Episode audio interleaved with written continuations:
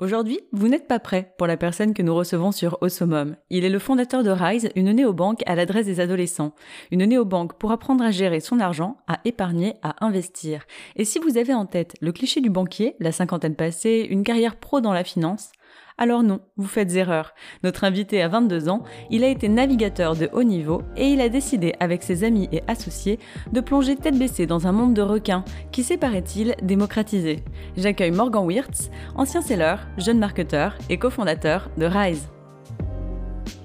Bonjour à tous, vous écoutez Osomum, le podcast de Focus qui donne la parole aux entrepreneurs. Pendant une petite heure, ils décortiquent et analysent leurs choix et leur parcours. Bien plus inspirant que le mythe d'un chemin sans embûches, ils et elles sont là pour nous parler de leurs expériences, les pires comme les meilleures. L'objectif Des conseils pour se lancer, de bonnes idées pour avancer et les clés pour réussir.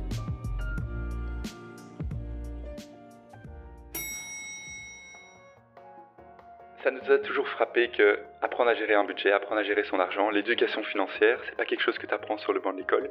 C'est un sujet hyper limité au sein des familles. Pourtant, l'éducation financière, c'est un énorme pilier de ton éducation en tant qu'adolescent.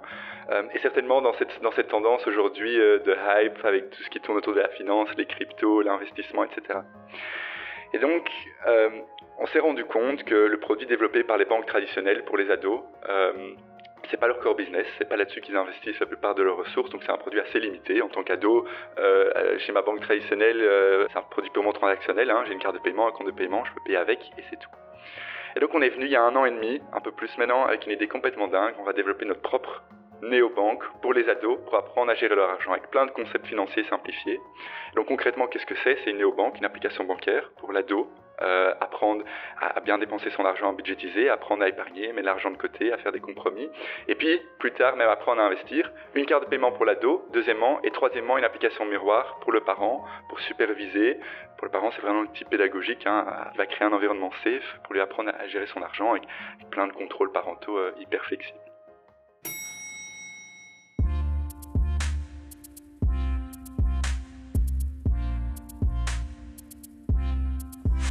Salut Morgan, je suis ravie de te recevoir. Est-ce que tu veux te présenter un petit peu, s'il te plaît? Hello Julie, super chouette intro. J'aime beaucoup.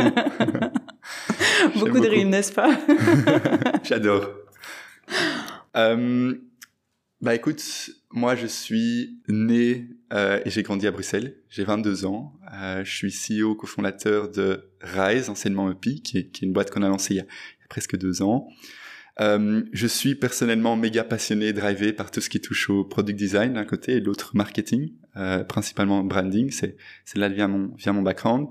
Euh, et j'ai toujours été aussi extrêmement attiré par tous les aspects de, de performance et de compétition dans tous mes projets. C'est toujours un, un élément que que j'ai essayé de retrouver. Ben, on va commencer par les questions de compétition, parce que tu es un ancien navigateur, c'est ça? Tout à fait. Comment est-ce que tu en es venu là? Comment comment j'y suis venu? Euh, mon papa faisait beaucoup de voile, c'est lui qui m'a initié. Et, donc on s'est retrouvé effectivement en vacances euh, en, 2014, en 2013-2014, je me rappelle plus exactement. Il m'a il m'a droppé sur un bateau. Euh, il m'a dit tiens maintenant apprends apprends à gérer à gérer cette bête. Et c'est comme ça que ça a fonctionné. directement j'ai j'ai accroché. Euh, à la fin de l'été, directement, mon papa m'a inscrit, je me rappelle, dans un, club de compétition ici en Belgique, ben, en fait un des seuls. Euh, et là, c'est parti, quoi. Euh, là, c'est, c'est comme une passion peut arriver. C'est quelque chose, finalement, tu, tu le sens directement et tu t'y accroches. Euh, et directement commencer à faire de la compétition. Même si au début on était nuls, euh, mais, mais, voilà, être plongé dans le bain, c'est certainement ce qui ce qui nous a aidé de plus euh, de, depuis le début. Parce que du coup, tu n'en as pas fait qu'au niveau amateur, t'es allé un peu plus loin, t'as fait, fait ça à haut niveau. Euh, tu as même participé en 2016 et en 2018 à la Red Bull Falling euh, Generation. donc un championnat de voile mondial euh, destiné aux moins de 20 ans, c'est ça? Exact. Et Euh, tu as même décroché la seconde place en 2018. Effectivement, donc euh, une de mes plus belles expériences, en tout cas dans ces années-là, c'est Red Bull qui faisait qui faisait le tour du monde pour aller chercher les 15 meilleurs navigateurs en dessous de 20 ans. Le but c'était de les propulser après dans une dans une carrière olympique. Et effectivement, pour la Belgique, on a été sélectionné en 2016. On s'est retrouvé à la finale mondiale, donc avec ces 15, ces 15 meilleurs jeunes du monde. Euh, première année, première expérience, euh, enfin 2016 en tout cas, euh, pas top à la finale mondiale, mais par contre, le deuxième, le deuxième essai en, en 2018, là, euh, fait effectivement aussi champion du monde. Hum, hum, hum. Pour arriver à concilier à la fois donc l'école et le, et le sport de haut niveau, tu étais déjà un gros travailleur à l'époque? Euh, honnêtement, j'ai jamais été un très bon élève à l'école. euh, et puis, de toute façon, en général, les secondaires, c'est quand même assez... Je sais pas si je, si je peux dire ça, mais c'est quand même assez chill. Euh, et donc, on avait... Euh, euh, effectivement, j'avais j'avais un statut particulier où je pouvais de temps en temps quitter quitter l'école pour euh, pour aller faire des compétitions. Euh, mais vu que je mettais pas tellement d'énergie sur les cours, je pouvais consacrer la plupart de mon énergie sur sur le sport. Et c'est là que je voulais me perfectionner, et certainement pas euh, certainement pas dans les dans les études. Donc honnêtement, ça, ça ça a été ça a été assez simple. En 2018, juste après avoir gagné du coup euh, cette seconde place à cette compétition, euh, tu arrêtes la voile et tu te lances dans les études, c'est bien ça? Euh, alors, j'avais déjà commencé les études. Les études ont commencé en, 2000, en 2017 euh, ou en 2016, même à, à l'échec. Ma première année où j'ai fait la compétition, on a été sélectionné par Red Bull. Maintenant, ça n'a pas été une décision du jour au lendemain. Je me dis, ok, maintenant j'arrête la voile et, je lance, une société. Je savais qu'à un moment j'allais, lancer, ma start-up. Euh, je savais pas quand.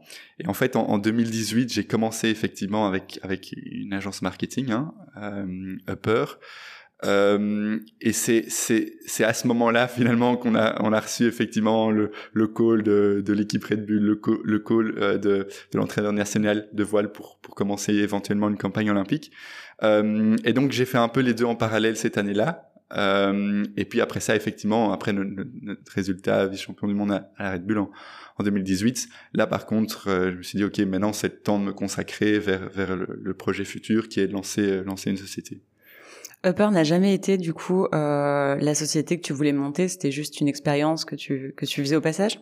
Alors oui, Upper, je l'ai toujours vu comme euh, mon apprentissage. Qu'est-ce que j'ai fait? Donc j'ai commencé à l'échec 2016. Euh, même si c'est un sujet par lequel j'étais passionné, euh, le, le, business, le management et, et, un petit peu de marketing, ça manquait cruellement de pratique. Et c'est connu, hein, en général, les études, c'est quelque chose d'extrêmement théorique. Euh, et donc, en fait, j'ai lancé en parallèle de mes études cette agence marketing. De nouveau, premier pas dans le marketing, premier pas à apprendre à développer une équipe, gagner ma vie aussi, mais j'ai toujours vu comme un apprentissage pour un certain moment lancer mon, mon propre mon propre produit. Je me rappelle pour la pour la petite anecdote parce que c'est assez assez sympa. Euh, quand je me suis dit quand j'ai eu le switch, ok maintenant je dois lancer quelque chose, euh, j'avais négocié avec euh, avec mon papa pour qu'il me paye mon premier abonnement dans un espace de coworking, CoStation ici, ici à Bruxelles. Il m'a dit, OK, je veux bien te payer le premier mois, mais après ça, tu dois te, débrouiller pour payer, pour payer le reste. Et dans ma tête, j'étais convaincu que j'allais lancer un produit, trouver des investisseurs, lancer quelque chose. J'avais une idée, enfin, qui, qui, ressemblait à rien à ce moment-là. Je me suis trouvé les trois premiers jours dans ce, dans ce coworking. Euh, et puis je me suis dit, en fait, ça va être impossible. J'ai aucune expérience. Je sais pas comment lever des fonds. Euh, je sais pas comment créer un produit. Essayons de trouver qui quelque chose qui, qui m'excite euh, et je vais pouvoir apprendre directement. Et en fait, je suis tombé sur effectivement une agence marketing hyper attirée de mon expérience Red Bull qui est très orientée sur le marketing. Euh, le marketing, c'est un sujet qui me passionne. Et donc, euh, j'ai vendu une première offre aux clients, qui étaient les clients du, du coworking. Euh, et au fur et à mesure, on avait de plus en plus de budget de clients. Et donc, euh, on apprenait avec le budget des clients. Et donc, on étoffait no notre offre. Et donc, on proposait plus aux nouveaux clients. Et c'est comme ça que c'est comme ça que ça a démarré, quoi. Du coup, ça a vraiment ton, ton, intérêt pour le marketing a vraiment commencé avec la compétition euh, Red ouais, Bull. Ouais. Euh, Qu'est-ce qui t'a attiré? Alors, j'ai toujours eu un certain attrait pour le marketing. Je sais pas, je sais pas comment. Par contre, effectivement, la voile, enfin, surtout les surtout les dernières années, on devait beaucoup voyager. C'est assez onéreux, ça coûte ça coûte pas mal d'argent. C'est pas un budget que je pouvais demander à mes parents, donc il fallait trouver des sponsors. Euh, et donc c'était déjà un certain jeu marketing très tôt en fait, hein, à 15 ans, aller chercher les sponsors, leur proposer un plan euh, pour leur apporter de la visibilité et en échange effectivement qu'ils nous financent les, nos, nos campagnes.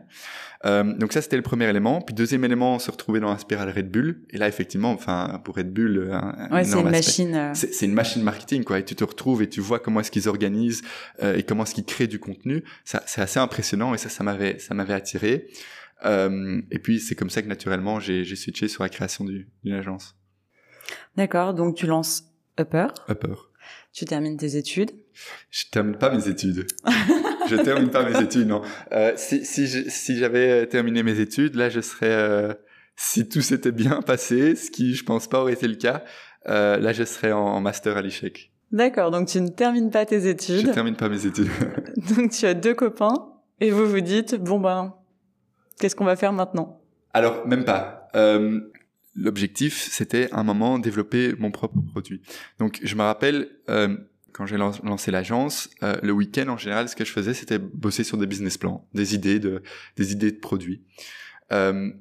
Et, et, un an et demi, je pense, après le lancement de l'agence, je, je, je, suis quelqu'un de très matinal, j'adore bosser le matin, c'est là où je suis le plus productif. Et on était toujours à deux dans cet espace de coworking, un, un autre gars qui s'appelle Seb, Sébastien, euh, et il m'a dit, tiens, pitch-moi pitch ton, pitch ton business plan sur lequel tu es en train de bosser. Et je lui ai pitché. Et puis il, il, a, il a fait un peu la poker face, il a rien dit. Et on a été manger euh, la semaine d'après ensemble et il m'a dit, écoute, je sais pas si ton idée va fonctionner, mais j'aime bien ton drive.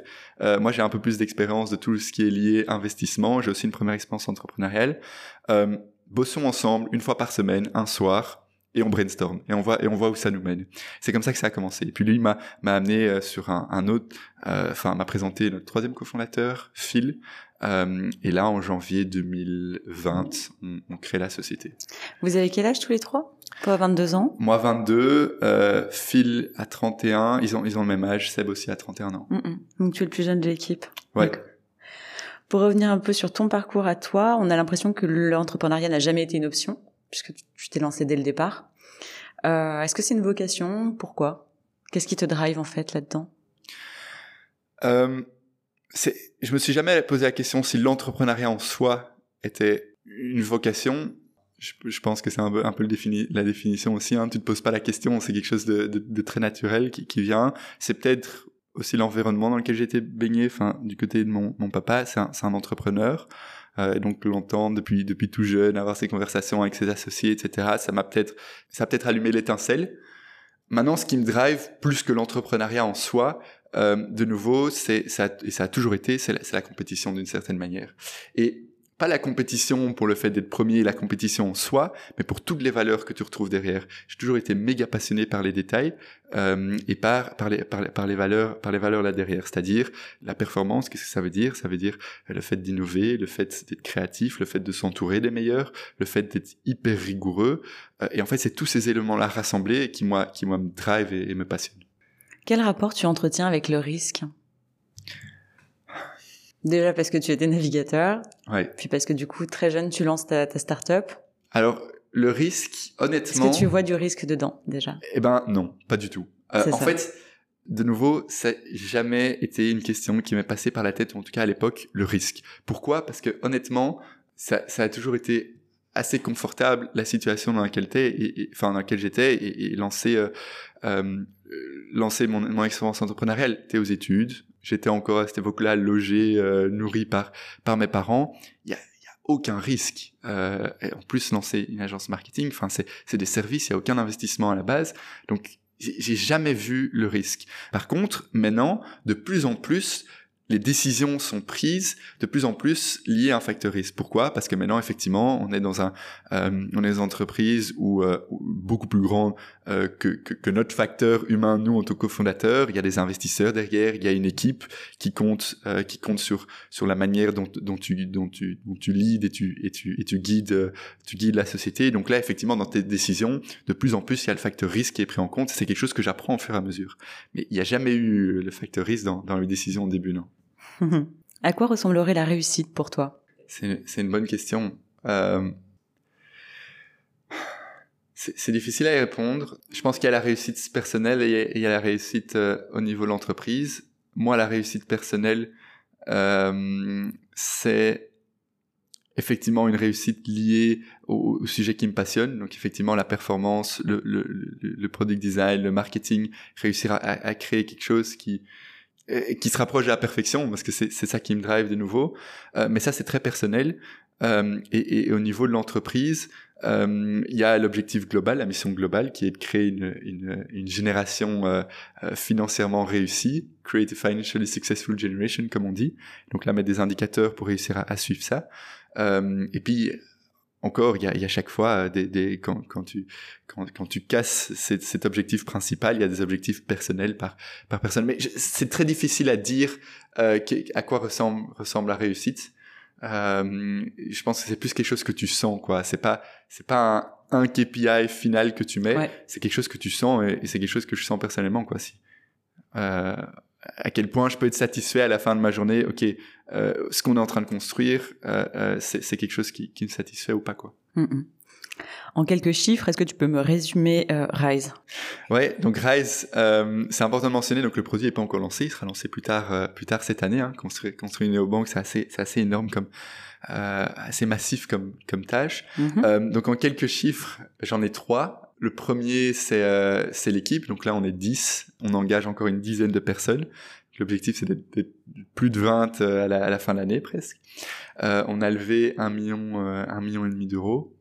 Et même si c'est tout à fait anecdotique et ça, et ça, ça représente pas grand chose, euh, surtout pour, pour les ingénieurs qui nous écoutent, euh, mais on a, on a écrit à peu près 700 000 lignes de code aujourd'hui euh, pour présenter un peu la, la, la, tâche de, la tâche de travail euh, au niveau, euh, au niveau technique pour, pour, pour créer toute l'infrastructure. Euh, même si c'est c'est hyper anecdotique mais, mais je trouve, je trouve anecdotique pardon mais, mais je trouve ça je trouve ça marrant comme euh, comme, comme chiffre. C'est un super chiffre. Et vous visez combien d'utilisateurs pour la fin de la première année de lancement? Alors, fin de première année de lancement, l'objectif principal, c'est d'améliorer notre produit. Je pense qu'il y a beaucoup de, de, de, de, fondateurs tech qui vont, qui vont, te, euh, qui vont à mon avis avoir la même euh, la même explication sur la première année d'objectif. Donc l'objectif la première année, c'est clairement lancer en Belgique, améliorer notre produit. Il y a plein de fonctionnalités qu'on veut qu'on veut ajouter. Il y a rien à faire entre la création de ton produit en interne et le test que tu fais en interne et le lancer sur le marché. Il y a en général un gap, donc c'est closer ce gap en termes d'expérience utilisateur. Euh, lancer en Belgique, comme j'ai dit, viser 7000 utilisateurs d'ici d'ici la fin de l'année en Belgique, et puis dès 2022 à fond accéléré sur euh, sur la croissance européenne. C'est comme ça que, que, tout le mindset et, la structure de la boîte a été créée depuis le début. C'est comment est-ce qu'on va faire pour rapidement pouvoir aller dans dans le marché européen, quoi. Ça va.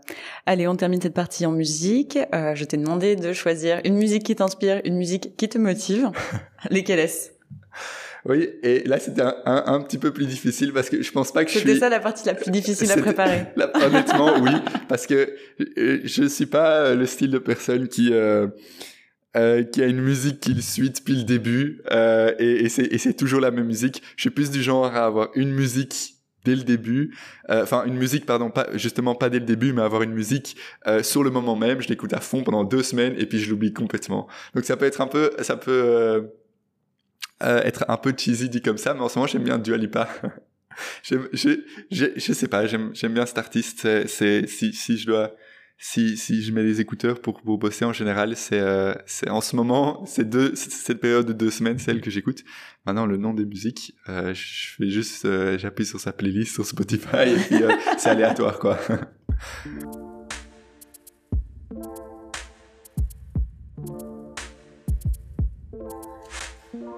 Pour casser un peu le rythme ou pour l'accélérer, je te propose un petit jeu. Un question-réponse éclair, pas le temps de réfléchir. Ça va? Cool. Investir ou épargner? Investir. Diriger ou collaborer? Là, je réfléchis par contre. Euh, il, y a, y, a, y, a, un petit peu des deux. Hein. Euh, collaborer et puis, et, puis, euh, et, et puis diriger. Ou guider en tout cas. Café en réunion ou bière en soirée? Bière en after work. Ah, ça va. Associé ou mentor Mentor, clairement. Travailler ou naviguer Travailler. Sprint ou marathon Marathon. Tu emmènes ton ordi quand tu pars en vacances ouais clairement. Tous les entrepreneurs, je crois. Est-ce qu'il y a une ressource que tu lis, écoutes, regardes, qui t'aide à progresser? Euh, regardez, mais toujours m'entourer de mentors. Euh, des livres, j'ai lu le très peu, mais j'ai lu le dernier livre euh, du fondateur de Netflix que j'adore. C'est mon livre préféré. Pareil qu'il est super. Il est génial, il est trop bien. Et sinon, euh, des, des, ressources. Euh, hmm, ouais, mais plus plus aléatoire.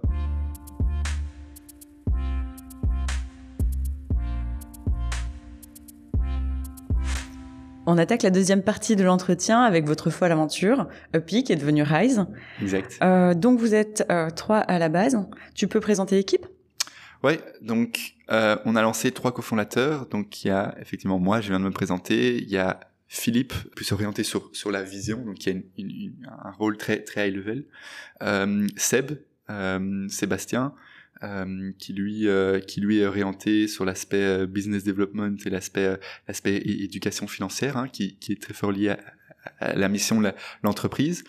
Euh, puis il y a deux autres fondateurs qui nous ont qui nous ont rejoints une fois qu'on avait bien déterminé les les, les, les différents aspects du, du business on, on avait besoin d'aide. Donc il y a Donald qui nous a rejoint pour structurer tout l'aspect l'aspect légal. Il y a William tout l'aspect euh, tout l'aspect financier et opération.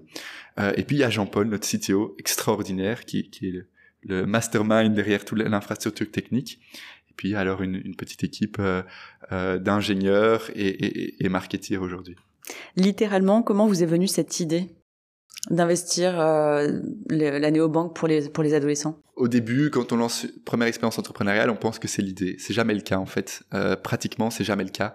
Euh, pratiquement, c'est toujours on a des idées, on les teste euh, et puis on et puis on voit ce que ça donne. Euh, et, et, la manière très simple de la tester, c'est juste d'en parler dans son entourage. Et en fait, euh, comment nous est venue l'idée? Donc il y a deux éléments. Le premier, c'est effectivement euh, le fait de se rendre compte que l'éducation financière est hyper mal adressée. Euh, en Belgique, en fait, c'est plus ou moins la même chose dans, la plupart de l'Europe. Très peu d'outils, très peu de plateformes pour apprendre à, gérer son argent. Ça, c'est la première chose. Et puis, le deux, la deuxième chose, le deuxième élément, et c'est là où on a développé aussi une énorme expertise, c'est le marché en soi de la néobanque, qui a énormément progressé, et en fait, qui va adresser des use spécifiques de, de la banque traditionnelle qui, qui font pas partie de leur core business, donc qui sont pas forcément ultra bien adressés par par ces acteurs-là. Et euh, il y avait clairement euh, une énorme euh, une énorme opportunité de marché de, de créer une, une néobanque orientée pour les ados sur sur l'éducation financière. Donc c'est ces deux éléments-là, c'est le marché et, et, et, le fait de se rendre compte qu'il y a, il y a clairement un manque euh, euh, d'éducation financière. Ce manque d'éducation financière, comment tu l'expliques? Comment je l'explique? Je pense que c'est simplement euh, un sujet qui a été traditionnellement mis, mis, mis de côté. Euh, euh, comme j'ai dit, ça fait pas partie du, du cursus scolaire. Euh, euh, c'est très limité au sein des familles. Ça a été mis de côté. Pourquoi? Je pourrais pas l'expliquer exactement. Au sein des familles, pourquoi il est pas, il est pas.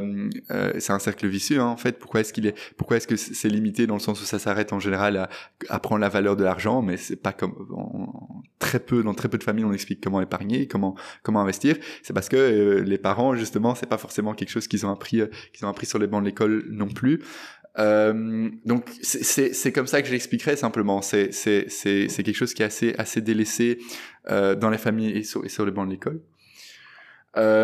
Et pourquoi est-ce que maintenant on en parle de plus en plus et il y a de plus en plus d'initiatives? Je pense que c'est parce que, comme, comme je l'ai mentionné, la finance devient euh, ultra hype au sein, de, au sein des jeunes. On en parle énormément euh, dans, dans les cours de récré. Euh, il y a même des profs qui nous disent, euh, enfin en, en, primaire, le sujet de conversation numéro un, c'est les cryptos aujourd'hui. Donc, donc tu vois, si. Et, et donc je pense que c'est ça qui, qui, qui soulève un peu le problème. C'est le fait qu'effectivement, il y a beaucoup de jeunes qui s'intéressent à, à l'investissement et, et aux cryptos. Euh, et, et, le problème, c'est, c'est, comme je dis, c'est les plateformes et, et c'est les outils qui manquent, quoi, cruellement. Est-ce qu'il n'y a pas une différence aussi entre euh, le marché francophone ou le marché européen, disons, et, euh, et tout ce qui est euh, anglo-saxon? Euh, je m'explique parce que ce genre de banque pour les adolescents, ça existe déjà du coup en Angleterre, aux États-Unis. Puis il y a peut-être un autre rapport aussi à l'argent là-bas. Euh, les gens sont plus conscients de ce qu'ils doivent faire pour assurer leur futur, leur épargne, leur, investi leur investissement, etc. Est-ce que tu penses qu'on est prêt en Europe pour ce genre de produit? Prêt, certainement. Tout dépend euh, comment est-ce que tu approches ton produit. Euh, effectivement, enfin, si, si, tu vas trop pousser sur, sur des éléments euh, comme par exemple le crédit qui est euh, euh, hyper présent aux États-Unis et beaucoup moins ici ici en Belgique, ça fait pas de sens. Donc, il faut juste un petit peu adapter le, le produit à, à, à l'état du marché. Euh, Maintenant, est-ce qu'il y a une différence entre les pays anglo-saxons et les pays européens? Oui, dans le sens où ils sont, ils sont un petit peu avant-gardistes. Effectivement, un bon indicateur pour nous, ça a été de voir à quel point certaines néobanques orientées à dos cartonnent aujourd'hui aux États-Unis, en tout cas ces derniers mois, mm -hmm. euh, parce que c'est toujours ce que tu vas regarder, et l'Angleterre aussi, euh, c'est toujours les pays que tu vas regarder un peu comme indicateur pour te dire, tiens, est-ce qu'il y, est qu'il y, a un marché pour, est-ce que ça fonctionne? Et en général, ça vient toujours un petit peu plus tard, dans la plupart des cas, euh, en, en, Europe. Euh, donc le marché prêt, oui, tout dépend comment est-ce que tu comment est-ce que adresses euh, ton produit. Euh, est-ce que les marchés anglo-saxons sont un petit peu euh, sont, sont avant-gardistes? Oui. Est-ce que ces produits vont se limiter à ces marchés-là? Je ne pense pas, non. Euh, Est-ce que tout le marché européen est le même en termes d'éducation financière? Non, je pense pas, mais euh, être très proche. C'est ce fact qui est qu'il y a, y a un manque cruel d'outils pour apprendre à gérer son argent euh, en Belgique en tant qu'ado. Euh, c'est plus ou moins le, le, même fact dans la plupart des pays européens, honnêtement. Tu as parlé de euh, tester ton produit plusieurs fois, toutes les idées, etc. Comment est-ce que vous avez testé euh, bah, à l'époque EPI Alors, tout se fait graduellement, si tu veux. Donc, il y a dans un premier temps euh, t'en parles autour de toi, tu fais des sessions de travail, tu discutes avec des parents, tu discutes avec des, avec des adolescents, euh, et tu, tu comprends un peu ce qui se passe. Puis tu fais une étude de marché, euh, et là, effectivement, l'étude de marché, euh, euh, voir ce qui se passe. Et là, on s'est rendu compte, effectivement, il y a quelques indicateurs, par exemple aux États-Unis, de, de, néobanques qui cartonnent sur ces, sur ces, sur cette orientation-là. Et on voit de plus en plus hein, que ça arrive en Europe, que ça arrive dans dans d'autres parties du monde. Euh, après ça, tu fais, on a fait une étude un peu plus quantitative, donc on a préparé toute une liste de questions, euh, des, des, des, screenshots du produit pour essayer de prioriser, voir ce qui fonctionnait le mieux au sein, auprès, auprès des parents, auprès, auprès des, des ados. Euh, puis tu as la prochaine étape, c'est en fonction de ça, tu, tu crées ton produit, tu priorises les fonctionnalités, et puis tu le mets dans la main euh, des ados et des, et des, parents. Et donc ça, c'est euh, la période alpha, bêta, c'est comme ça qu'on peut les, les, appeler. Donc là, c'est c'est la phase dans laquelle dans laquelle on est. Euh, puis tu lances ton produit, c'est ce qu'on va faire dans, dans, plus tard cette année. Euh, et là, et là, c'est que l'amélioration, quoi. Concrètement, comment est-ce qu'on lance une banque, une néobanque? Ça a été la grosse question au début. Euh... Parce que vous, euh, vous avez trouvé une sorte de bypass comme ça Effectivement. Donc, tu as, as, deux éléments. Tu as l'élément euh, purement technique euh, et donc là, c'est trouver des partenaires techniques et une manière d'obtenir ta licence. Euh, et puis, tu as l'élément euh, vraiment pour crédibiliser ton projet et pour faire en sorte qu'il fonctionne bien. Et donc là, c'est t'entourer, t'entourer de bonnes personnes. Sur l'élément technique, effectivement, on a directement été voir un partenaire technique, qui est, la, qui est, la, Société Générale, et Mastercard également, qui nous ont beaucoup aidés dès le début. Et donc, en fait, on, on, pour, pour certains éléments de, de paiement, hein, donc l'ouverture des comptes, la, la tenue des comptes, garanties, etc. C'est la société, c'est notre partenaire euh, qui est une filiale de la Société Générale. Euh, la licence, il y a différents types de licences. Donc effectivement, on n'a pas licence bancaire, donc on n'est pas un établissement de crédit, on fait pas du crédit. C'est une licence ultra onéreuse qui prend des années. Euh, sinon, on serait pas encore lancé euh, dans, dans, dans trois ans. Euh, mais mais tu as, des licences où tu peux déjà ouvrir des comptes, euh, fournir des cartes de paiement. Euh, et ça, c'est ça, c'est celle qu'on a. Et en fait, on, on, on a le partenaire de, de, société, le partenariat Société Générale pour ça. Euh, donc ça, c'est le premier aspect. Puis il y a créer toute une infrastructure technique. Et donc là, il faut mettre en place euh, une équipe tech qui va prioriser. Donc directement, on a été chercher notre CTO Jean-Paul, qui, qui, est une bête euh, qui sort de, de l'industrie financière, qui est une bête dans, dans, dans créer un environnement tech, dans, dans créer une architecture. Donc c'est un truc, on a été hyper méticuleux dès le début surtout qu'on touche des, données des données financières hein, donc euh, on peut pas on peut pas avoir de euh, de, de, problèmes de sécurité de, de problèmes de GDPR euh, et puis il y a l'élément légal et donc là même chose on a été chercher Donald qui qui est, un, qui est un, juriste qui a directement créé tout le cadre légal autour de autour de Rise euh, euh, et, et, qui nous a permis de, de lancer ces services-là. Donc ça, c'est le premier élément purement technique, concret, comment lancer la néobanque. Et puis il y a le deuxième élément, comme j'ai dit, crédibiliser, faire en sorte que ton, ton, ton produit et ta, ta, ta, boîte va fonctionner. Et donc là, on a été chercher de nouveau plein d'experts. Euh, on a notamment monté un advisory board. Euh, je pense que c'est les, les, plus gros gourous du monde bancaire que tu puisses imaginer en Belgique, qui nous, qui nous guident énormément sur comment euh, avoir la bonne approche auprès auprès des régulateurs, comment prendre les bonnes décisions business de nouveau au niveau au niveau sécurité, au niveau au niveau stratégie euh, stratégie produit, stratégie tech, comment prioriser? Euh, donc s'entourer de vraiment ces gourous là, ça nous a énormément aidé euh, dans la création du, du, projet aussi.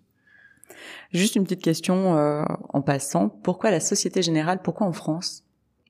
C'est une très bonne question. Euh, en fait, il y a, peu de partenaires qui ont euh, un environnement tech, partenaires bancaires qui ont un environnement tech assez friendly, euh, utiliser un terme anglais, sur lequel on peut connecter nos systèmes à nous. Donc en fait, effectivement, nous, l'idéal, c'est, on crée, on crée le, le compte pour l'utilisateur, etc. dans Rise pour être un peu plus technique. Euh, et puis on va envoyer les, le compte, comme j'ai dit, sera tenu par, par Société Générale. Et en fait, la filiale de Société Générale ont des, ce qu'on appelle des API, euh, donc un, système technique euh, très simple sur lequel venir se connecter en tant que Rise pour pouvoir euh, ouvrir ouvrir ses comptes de paiement. Donc ça, ça a été la raison. C'est c'est finalement aller chercher quel est le partenaire techniquement le plus apte à, à supporter nos systèmes. Et, et, en fait, il y en a très peu. On, on pourrait pas avec une, une, ou en tout cas, on pourrait pas aller chez une n'importe quelle banque traditionnelle et, le, et leur demander tiens est-ce que vous voulez bien ouvrir nos comptes et tenir nos comptes pour pour Rise? Ils ont ils ont pas l'infrastructure technique tout simplement pour. En termes de marketing, votre positionnement a dû être un peu compliqué au départ, puisque votre utilisateur, c'est l'adolescent, mais votre client, c'est son parent. C'est ça? Exact. Comment est-ce que vous adressez euh, votre client? On s'est énormément creusé la tête et on s'est entouré d'experts de, de, à ce niveau-là, euh, autant au niveau des, investisseurs, des advisors, mais aussi euh, euh de l'agence R par exemple, euh, parce qu'on s'est énormément creusé la tête sur quel est le sweet spot, quel est le bon positionnement, travers le juste milieu euh, en étant la, marque cool pour l'ado, le produit cool pour l'ado, donc pas juste le produit éducationnel, euh, pédagogique qui est poussé par le parent vers l'ado. Non, il faut que ce soit, il faut que ce soit apprendre la finance de manière hyper cool. Euh, donc avoir le juste milieu là, et puis de l'autre côté avoir la crédibilité auprès du parent parce que c'est c'est clairement un, outil pour euh, pour le parent aussi qui va l'aider dans l'éducation financière de de ses de ses ados. Euh, donc comment avoir, avoir le juste milieu?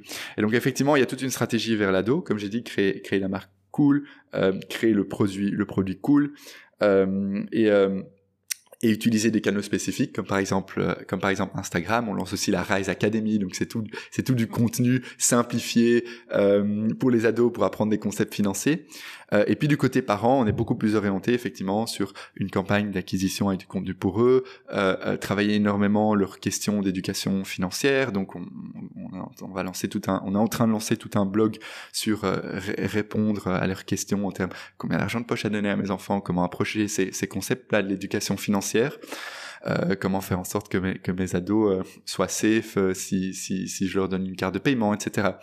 Donc ça, c'est un peu, un peu l'approche qui a été choisie. Donc il y a effectivement deux types de canaux différents. Donc là, c'est assez simple. On crée du contenu pour le parent d'un côté, on crée du contenu pour l'ado de l'autre. Maintenant, c'est comment cet aspect où il y a les overlaps entre les deux, donc par exemple le site internet, la marque de manière globale, comment trouver le bon juste milieu euh, pour pour plaire à l'ado et pour créer la crédibilité auprès Parce qu'on dit toujours qu'il n'est pas possible de plaire à tout le monde et euh, même en termes de design ou en termes de euh, d'image de marque, parfois compliqué de plaire aux jeunes et aux moins jeunes Il y a toujours des partis pris, euh, certainement, euh, dans n'importe quel euh, branding que tu fais. Ça, c'est ça, c'est en fonction de ta stratégie.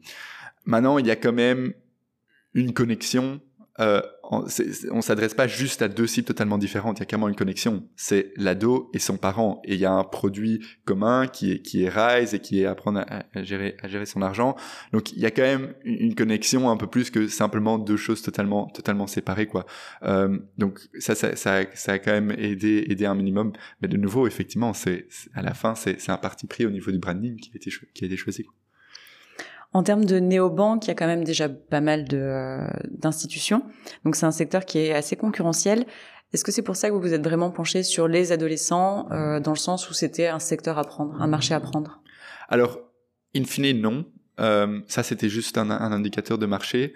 Euh, et ça, ça c'est un conseil que je donnerais à n'importe quel, n'importe qui qui veut lancer son expérience entrepreneuriale. C'est la première chose. Je ne l'ai peut-être pas mentionné quand vous t'avez demandé est-ce que vous avez testé votre produit. C'est d'abord devenir une énorme, euh, un énorme expert de ton marché, quoi. Le, comprendre, aller voir les bons experts et, et, et comprendre quelles sont surtout les, les, les opportunités. Euh, et en fait, ce qu'on s'est rendu compte, c'est qu'il y a eu cette première vague de néobanques, Revolut, N26, il y en a d'autres, mais ceux-là sont les, sont les plus connus en Europe, qui ont commencé 2015, 2016, qui, qui ont cartonné. Et eux, ils, ils, ont juste apporté, enfin, ils ont juste, ils ont apporté un énorme vent de fraîcheur sur l'expérience digitale de, la banque. Euh, mais, leurs services sont très, généralistes. Là, clairement, on a atteint le point, le top de ce point-là, déjà, déjà il y a quelques temps. Serait très difficile aujourd'hui à, à, lancer une néobanque dans, dans le même style. Maintenant, ce qu'on voit, c'est une nouvelle vague de néobanques dans laquelle Rise fait partie. En fait, on va adresser des use cases de la banque traditionnelle qui sont, qui sont, qui font partie de leur core business et donc qui sont moins bien adressés. C'est ça et c'est ça que j'expliquais j'expliquais au début. C'est pas juste créer une néobanque pour créer une néobanque. Euh, c'est c'est aller adresser un use case particulier. Donc on voit Néobank très orienté sur, euh, par exemple, les entrepreneurs et les petits indépendants, sur euh, le développement durable, sur l'éducation financière et les ados comme, comme la nôtre. Et c'est là où on crée notre valeur ajoutée. C'est pas c'est pas purement sur le service bancaire en soi, la carte de paiement, le compte de paiement, pas du tout. Euh, c'est sur toutes les fonctionnalités qu'on va créer autour et l'expérience qu'on va créer autour pour pour l'éducation financière. Les banques et les néobanques ont un modèle, un business model qui sont qui sont basés sur les sur les crédits. Mais euh, pour vous, comment ça va se passer? Est-ce que vous avez déjà en tête euh, le business model? Alors, tout à fait. Euh, il, est très clair. on, a, on a un plan d'affaires également, également très clair là-dessus. notre métier, c'est pas le métier de la banque traditionnelle qui est de faire du crédit et de gérer l'argent en soi. Notre métier, c'est comment est-ce qu'on va approcher l'éducation financière et c'est c'est la, la, user experience, le produit autour de ça. Euh, donc donc en gros l'interface l'interface euh, euh l'interface utilisateur si si tu veux.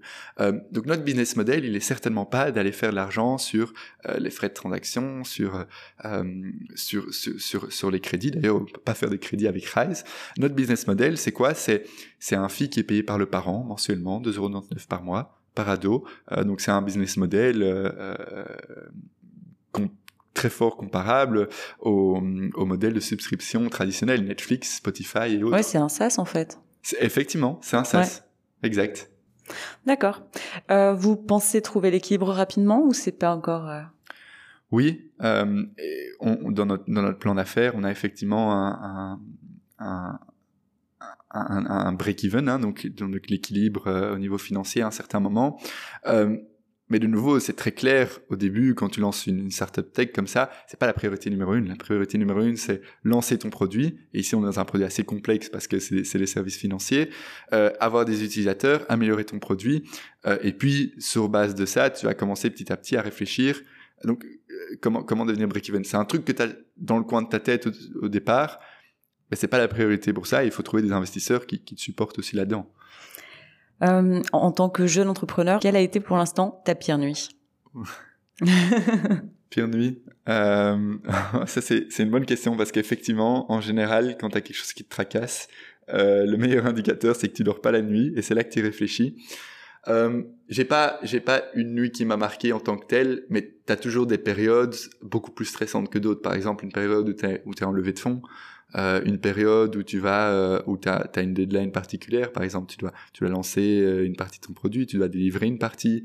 Euh, et puis tu as, d'autres tracas qui sont qui sont plus liés à des problèmes qui sont survenus on n'a pas encore eu heureusement parce que je pense qu'on s'est bien entouré mais imagine tu as un problème un problème de sécurité tu as, as, un problème légal. Ça, ça à mon avis sont, sont tous des problèmes qui, qui feraient que je, je dors pas. Et sinon c'est pas c'est pas la pire nuit mais ce qui fait que je dors pas la nuit c'est pas parce que c'est la pire nuit, euh, mais c'est parce que je suis, je suis tracassé. Comment est-ce qu'on va, de nouveau dans la recherche de la perfection, comment est-ce qu'on va lancer le meilleur produit, comment est-ce qu'on va, on va créer le meilleur branding? Euh, moi, c'est ça, c'est ça qui fait que je dors pas la nuit parce que parce que je me, je me creuse les neurones, quoi. Ça va, ça va, ça va. Et ton coup de génie? Euh, s'il y a un coup de génie, euh, je dirais c'est l'équipe qu'on a en place aujourd'hui. Euh, c'est avoir recruté notre CTO, c'est avoir recruté, déjà avoir rencontré mes deux cofondateurs, avoir recruté le CTO Jean-Paul, avoir recruté euh, euh William, euh, Seb et, et, et, ce que chacun, la pierre que chacun a apporté à l'édifice. Quoi. Euh, on a une, on a une culture aujourd'hui c'est pas un coup de génie dans le sens euh, c'est quelque chose qui s'est fait rapidement mais on a culture aujourd'hui extrêmement centrée sur sur sur l'humain sur sur la création d'une culture tech euh, euh, et, et, et, ça, je pense que ça a été un coup hyper bénéfique. Quoi. Euh, c'est l'équipe, clairement. Ça va.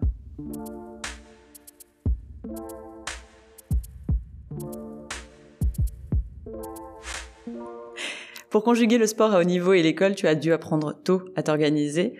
Aujourd'hui, à quoi ressemble ta journée type? Ça, c'est une très bonne question parce que euh, L'organisation, c'est quelque chose euh, que j'adore. Je suis assez maniaque. La structure aussi. Je crois assez fort là-dedans. Enfin, en tout cas, pour, pour les responsabilités que, que, moi, que moi j'ai, euh, que, j'ai prises en tout cas chez Rise. Euh, et donc, je crois très fort aussi dans la routine au niveau au niveau du cadre de la, de la structure que tu mets. Donc en général, le matin c'est toujours la même chose. La, structure de ma journée, la plupart du temps, c'est la même chose. Ce qui va changer, c'est la, matière que tu traites. Donc le matin, je me lève tous les matins, sans exception, à 5 heures du matin. Euh, je, je, prends ma douche, euh, je, prends je prends mon petit déj. Euh, directement, je vais au bureau, 5h30. J'arrive au bureau, il est, à mon avis, 5h, enfin, plus ou moins 5h, 5h45. Je mange encore un fruit. Et puis, je suis parti. Et en fait, c'est trois, quatre premières heures euh, du matin, avant que le reste de l'équipe arrive, t'es seul. Euh, je, je, je priorise mes tâches euh, et en fait c'est les moments les plus productifs de la journée. C'est assez dingue mais là la, la, vitesse à laquelle tu, tu abats des tâches de ta de ta to do donc 6 heures à, à 9 heures je dirais c'est un peu mon 8h30 9 heures c'est c'est mon moment à moi où je suis le plus productif. Puis il y a l'équipe qui arrive. En général on a un stand-up avec le marketing. Éventuellement de temps un stand-up avec, avec mes cofondateurs pour un peu voir les, les, tâches de la journée et comment la journée précédente s'est passée. Puis la journée, ben ça, ça dépend hein, en fonction, en fonction des meetings, en fonction du, du boulot. Je suis, je suis pas du tout un fan des meetings. Euh, vraiment, j'essaie d'en avoir le moins possible. Euh, euh, je, ça te tue énormément dans ta productivité, dans ton focus. Euh, donc ça, c'est un truc qu'on essaie d'éviter un maximum. Euh, et puis vers 18h30, euh, c'est le moment où tu commences un petit peu à relâcher. si si j'ai si c'est une journée soft euh, vers, euh, en général 19h, c'est l'heure à laquelle je rentre. Euh, si c'est une journée, en tout cas, j'arrête de bosser. Si c'est les journées où il y a, des deadlines, là, je peux encore bosser un peu le soir, mais, mais je suis pas quelqu'un du soir, donc 21h30, quoi qu'il arrive, en général, j'arrête.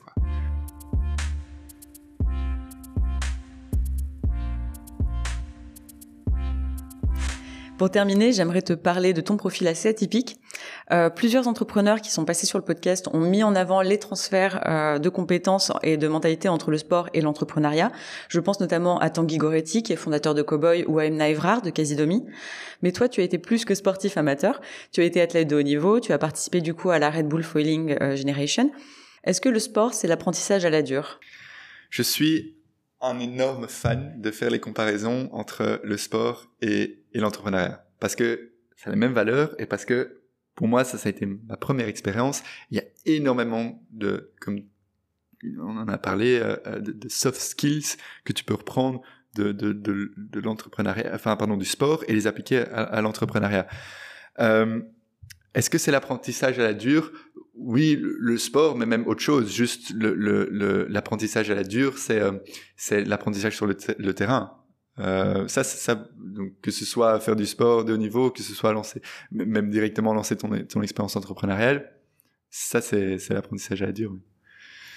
Donc, quelles sont les compétences que tu peux euh, que tu peux euh, transférer du sport au du sport à l'entrepreneuriat? Mmh. Alors, là je parle de manière ultra personnelle parce que c'est ce que moi ce que moi j'ai utilisé je, je sais pas comment comment d'autres l'auraient fait mais moi ce qui me drive c'est la performance la compétition et comme j'ai dit ce que ça ce que ça drive derrière. Euh, donc moi, ce que j'ai repris énormément de mon expérience, euh, de, mon expérience euh sportive, c'est toutes ces valeurs-là. Donc, comment arriver au meilleur niveau, comment se rapprocher de la perfection? Eh ben, il faut être créatif, il faut être hyper innovant, il faut être hyper rigoureux, comme on a expliqué là tout de suite la, structure. Il faut s'entourer des meilleurs, un super bon coach qui va qui va t'apprendre, euh, enfin lequel tu vas tu vas vraiment jouer l'éponge, aller, chercher toutes les compétences. Euh, et ça, c'est, c'est exactement les mêmes éléments que dans l'entrepreneuriat. Et puis il y a le mindset en soi, le mindset d'aller de vouloir devenir le meilleur, le mindset de vouloir euh, lancer le, meilleur, le meilleur produit, etc. Et, ça, et ça c'est le même. Au niveau purement hard skills, hein, donc euh, euh, de nouveau, on a dû aller chercher des sponsors depuis le début, on a dû financer nos campagnes, euh, et, et, ça, ça c'est des éléments que j'ai pu directement et, et, le marketing aussi, ça c'est des éléments que j'ai pu directement retranscrire de mon expérience sportive vers vers l'entrepreneuriat. Parce que chercher des sponsors, du coup, tu avais 15 ans à peu près, entre 15 et 17 ans. Ouais, les premiers sponsors que j'ai que j'ai dû aller chercher, ouais, c'était à 15 ans. Euh, et alors t'as papa, euh, des amis qui, qui challenge un peu ton plan. Euh, tu dois faire un plan média, hein, tu dois, tu dois venir avec une proposition concrète. Et donc, et donc c'est ton, c'est ton premier business plan presque. Hein, et donc, tu dois, euh, oui, je me rappelle aller faire challenger ce plan-là et puis aller demander à l'entourage. Mais donc, tu, tu y allais tout seul? Non, je, dès le début, c'était qu'est-ce que c'était? Enfin, c'était un sport d'équipe, hein, donc on était souvent souvent à deux. Donc en général, on y allait à deux. Euh, et, et, je faisais on faisait challenger par les parents, quoi. le, le, le, ce qu'on proposait, quoi, le plan qu'on qu'on avait mis en place. Et du coup, je crois qu'il y a une autre compétence euh, que, que, que tu n'as pas mentionnée, mais c'est le travail en équipe alors?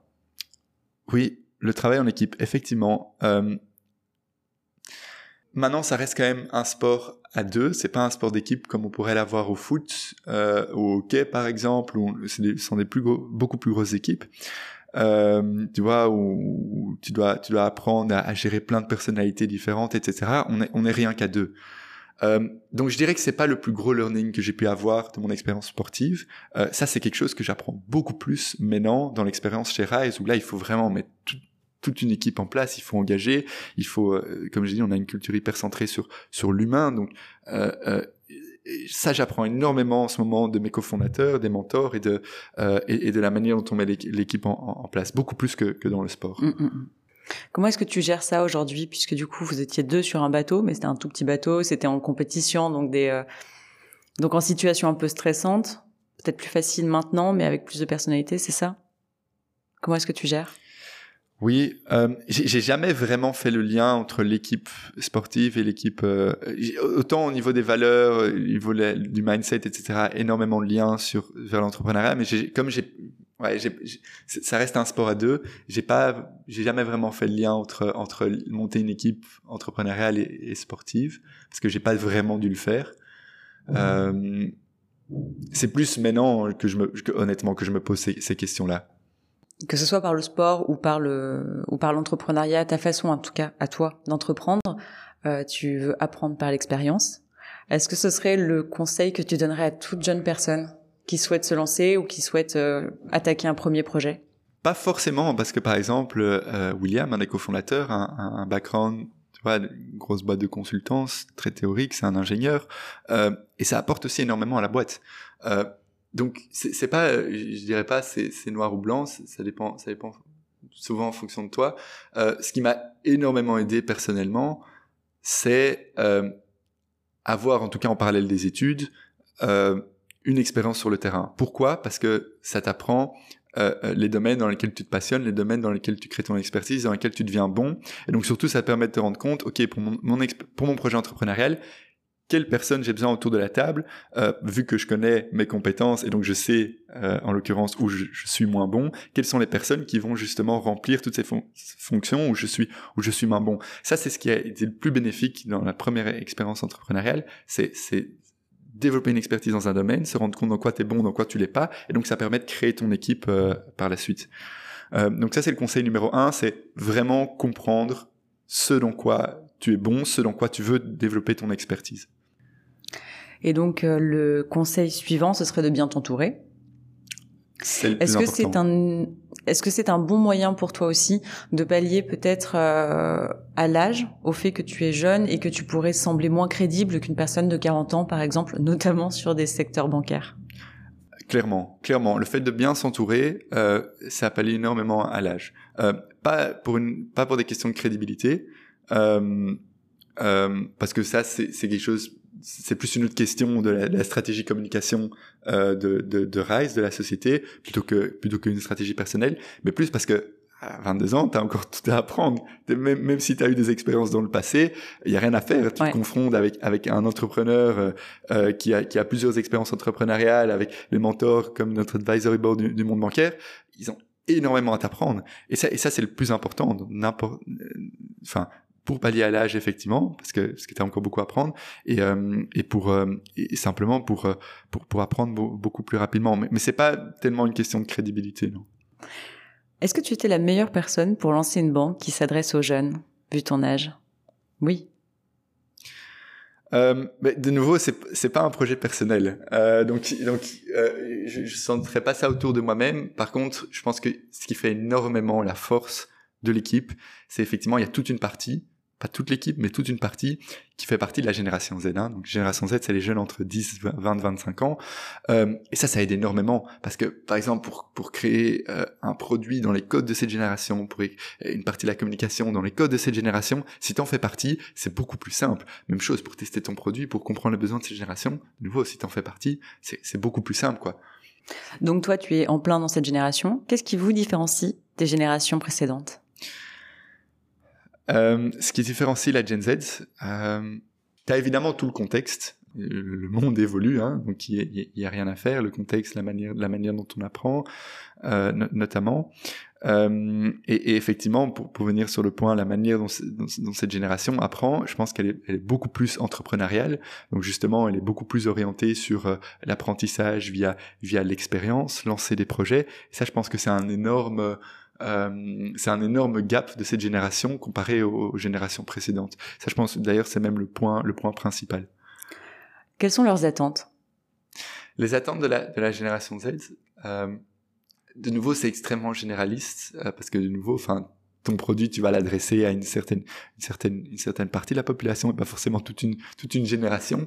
Euh, mais, mais si tu prends un peu euh, quels sont les différents indicateurs, je pense que c'est une génération qui a besoin énormément de transparence. C'est, déjà la, première chose et c'est pour ça que aujourd'hui, enfin, c'est inconcevable de lancer un produit euh, euh, sans être transparent sur la manière dont tu gagnes de l'argent, sur comment est-ce que ton équipe fonctionne.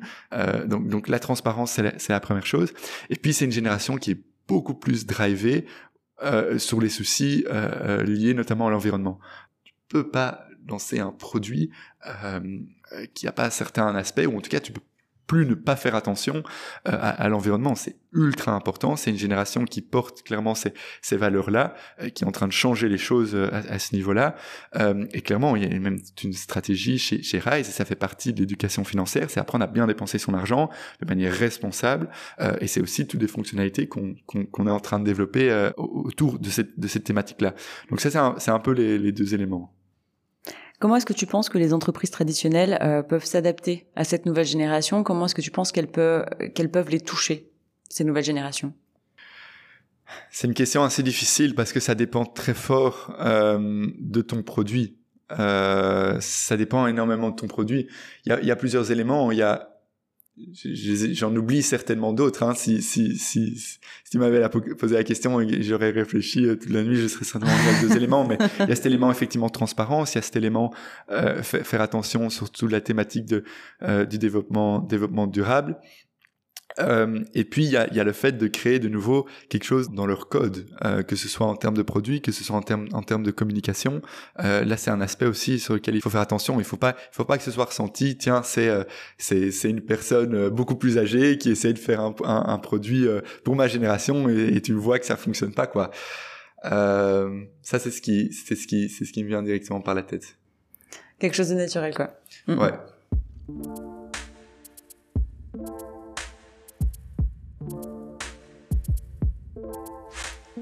On aime bien l'idée d'offrir un relais aux entrepreneurs qui passent sur le podcast.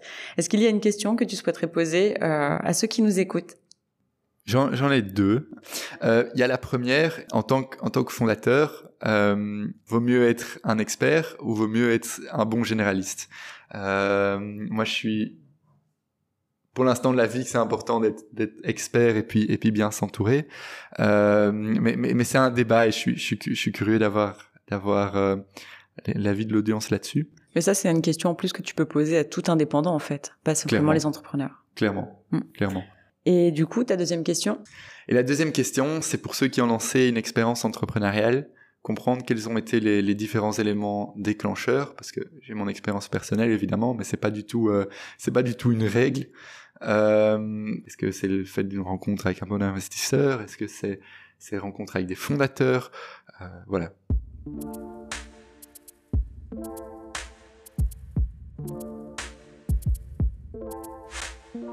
On termine Morgan avec ta citation préférée. Je t'ai proposé d'en sélectionner une avant l'enregistrement. Euh, laquelle as-tu choisi?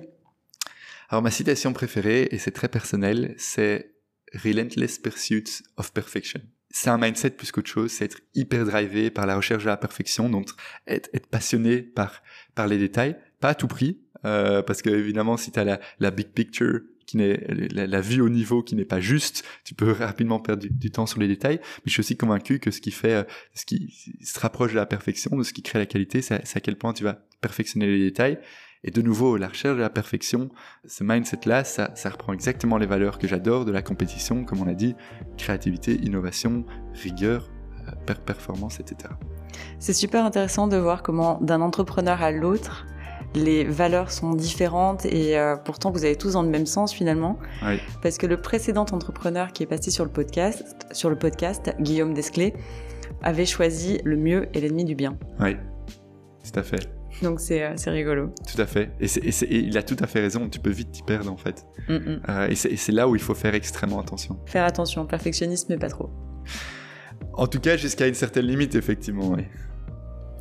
Entendu. Bon, c'est super tout ça. Un tout grand merci, Morgan, pour le temps que tu nous as accordé, pour nous avoir reçus dans vos, dans vos locaux aussi, bien sûr. Euh, C'était super intéressant de parler avec toi, de voir comment tu as créé avec tes cofondateurs cette néobanque. Euh, puis une petite plongée dans la génération Z aussi, tu rappelles. J'espère que l'épisode vous a plu à vous aussi qui nous écoutez euh, d'un peu partout, y compris des États-Unis. Si vous aimez ce podcast, n'hésitez pas à le partager autour de vous, vos amis, vos collègues, votre famille et surtout n'hésitez pas à nous écrire soit en commentaire sous l'un des épisodes sur Instagram, soit sur notre mail en description de ce podcast. Vous pouvez nous donner votre avis, nous proposer de nouveaux profils ou simplement nous dire bonjour. Je vous retrouve dans deux semaines pour une nouvelle interview, un nouvel entrepreneur, une nouvelle aventure et d'ici là, portez-vous bien. Au revoir.